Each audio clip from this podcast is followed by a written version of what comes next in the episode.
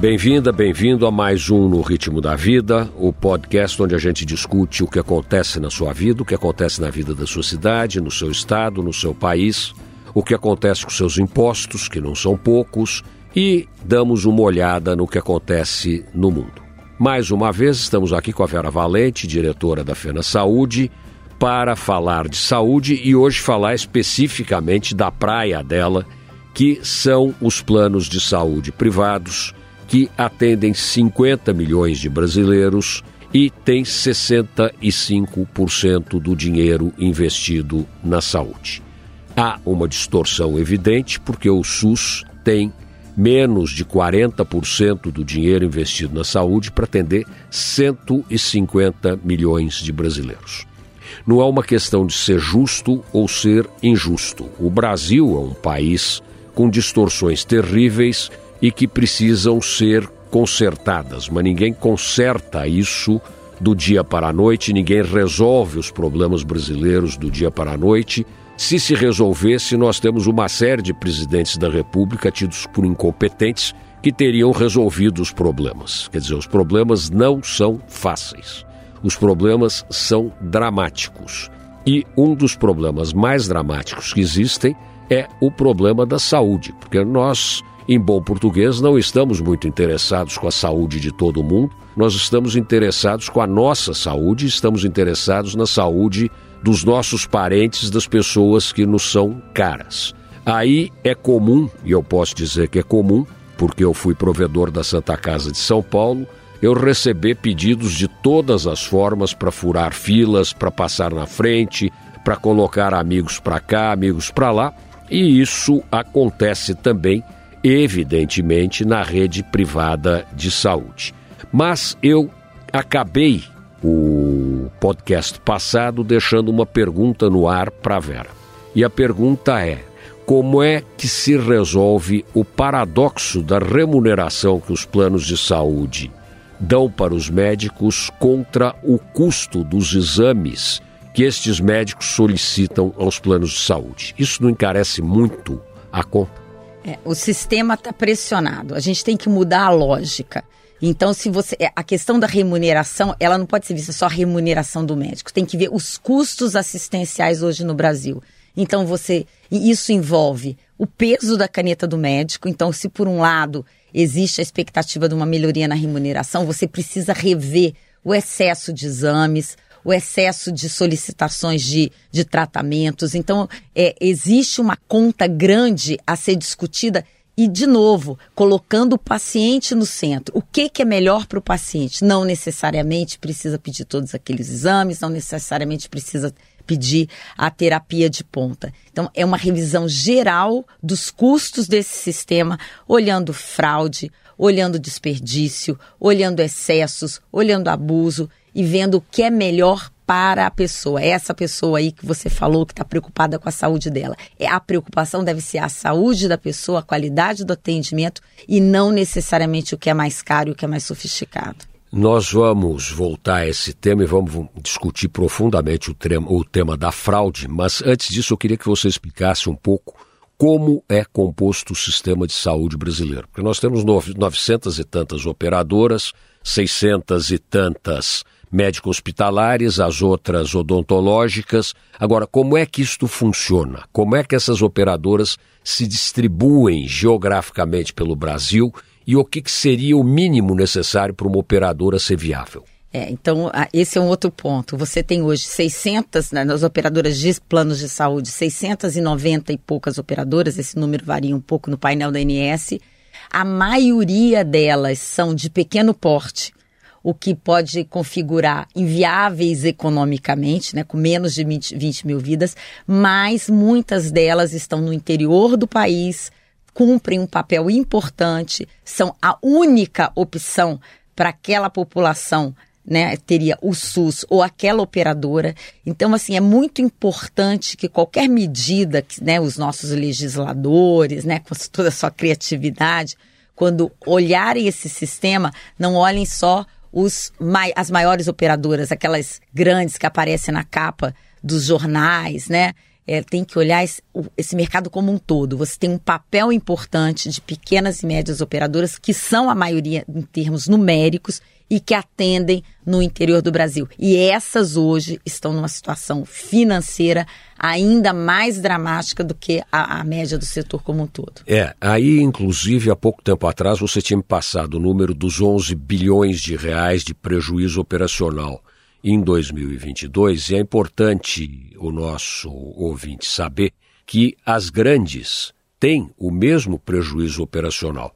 Elas só compensam esse prejuízo operacional com a massa de dinheiro que elas investem no mercado financeiro porque elas recebem para compor o seu mútuo essa massa de dinheiro em função delas terem milhões de segurados. Se não fosse isso, elas estariam numa situação tão complicada quanto as pequenas, que recebem muito menos e dependem basicamente do resultado operacional, porque o que elas têm para aplicar é muito pouco. Uma operadora de 20 mil vidas não vai ter bilhões de reais para comprar títulos do governo pagando 13 ou 14%. Ela vai ter que dançar conforme a música e na região que ela está localizada, a região que ela atende.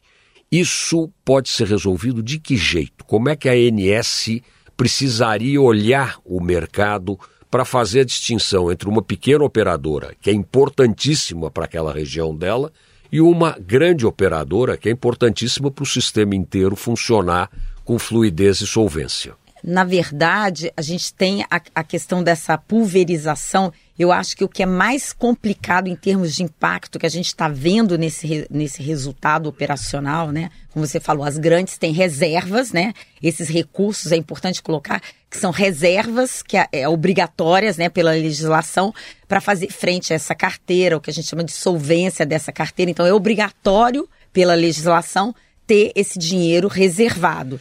E aí, numa um cenário que a gente vinha tendo de de taxas de juros, isso compensou, né? O resultado financeiro compensou o resultado operacional. Mas é um setor de altíssimo risco, de altíssima insegurança jurídica para que alguém opere ganhando dinheiro no mercado financeiro, porque aí você não precisa trabalhar com saúde, né? Essas menores já não têm essas reservas tão expressivas por terem carteiras menores. O que hoje pressiona essas menores são iniciativas do legislativo, né? Você vê rol exemplificativo, né? É, ou seja, pode tudo para todo mundo. Uma medida recente da ANS que tornou as sessões de terapia ilimitadas.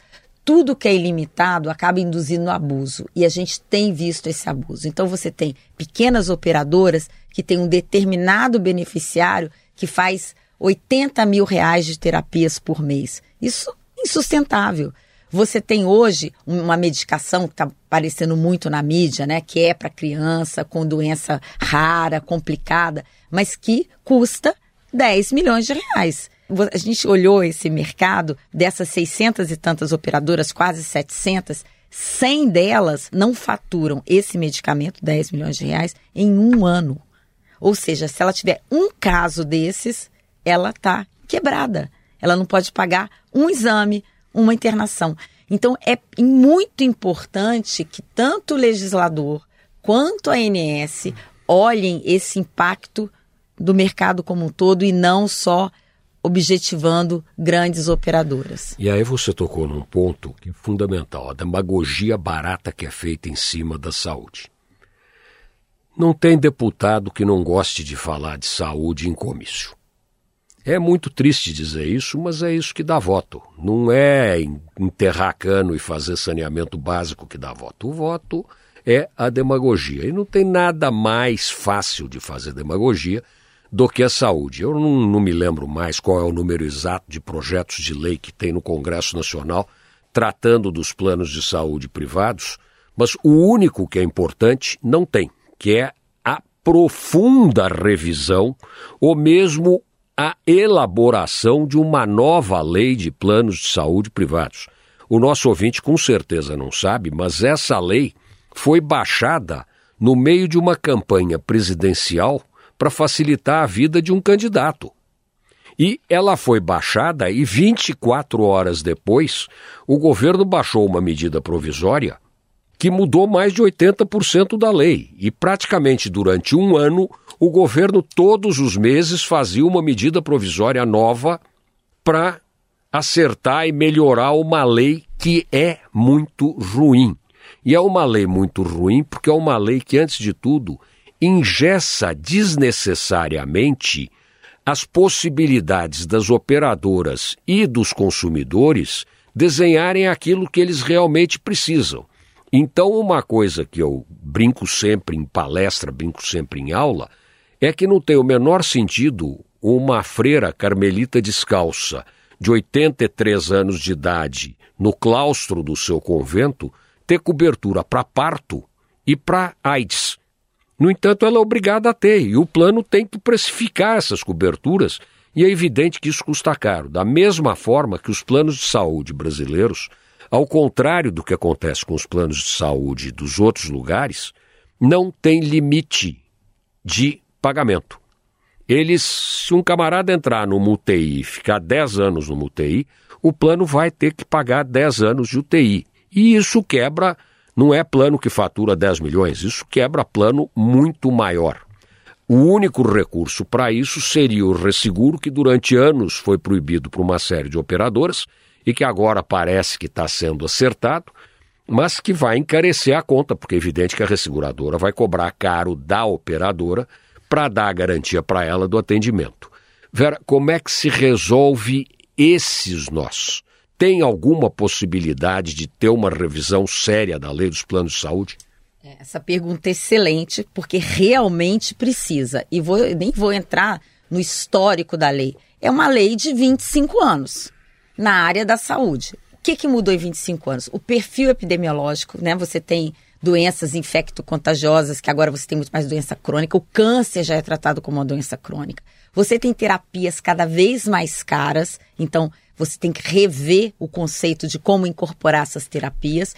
Você tem uma população muito mais envelhecida, né? O Brasil fez uma mudança nesse perfil etário numa velocidade muito maior que os Estados Unidos, muito maior que a França. Então você tem uma camada envelhecida que para viver bem, viver mais, viver bem, precisa usar mais o sistema de saúde. Então, à luz disso tudo, mudou a empregabilidade, né? Então, você tem menos ofertas de é, empregos que oferecem o plano de saúde, então você tem aí a, as pessoas no mercado mais informal, por conta própria, você tem que atrair essas pessoas para o sistema privado. Então, como você disse, é engessado, como você desengessar, como você trazer a, uma arejar isso. Agora, qual que é o desafio? É fazer isso num ambiente político muito inseguro, em que você mencionou com muita propriedade, existe uma, um uso demagógico. A gente viu a discussão da, da história do rol exemplificativo. Isso foi usado por um senador para se reeleger ao Senado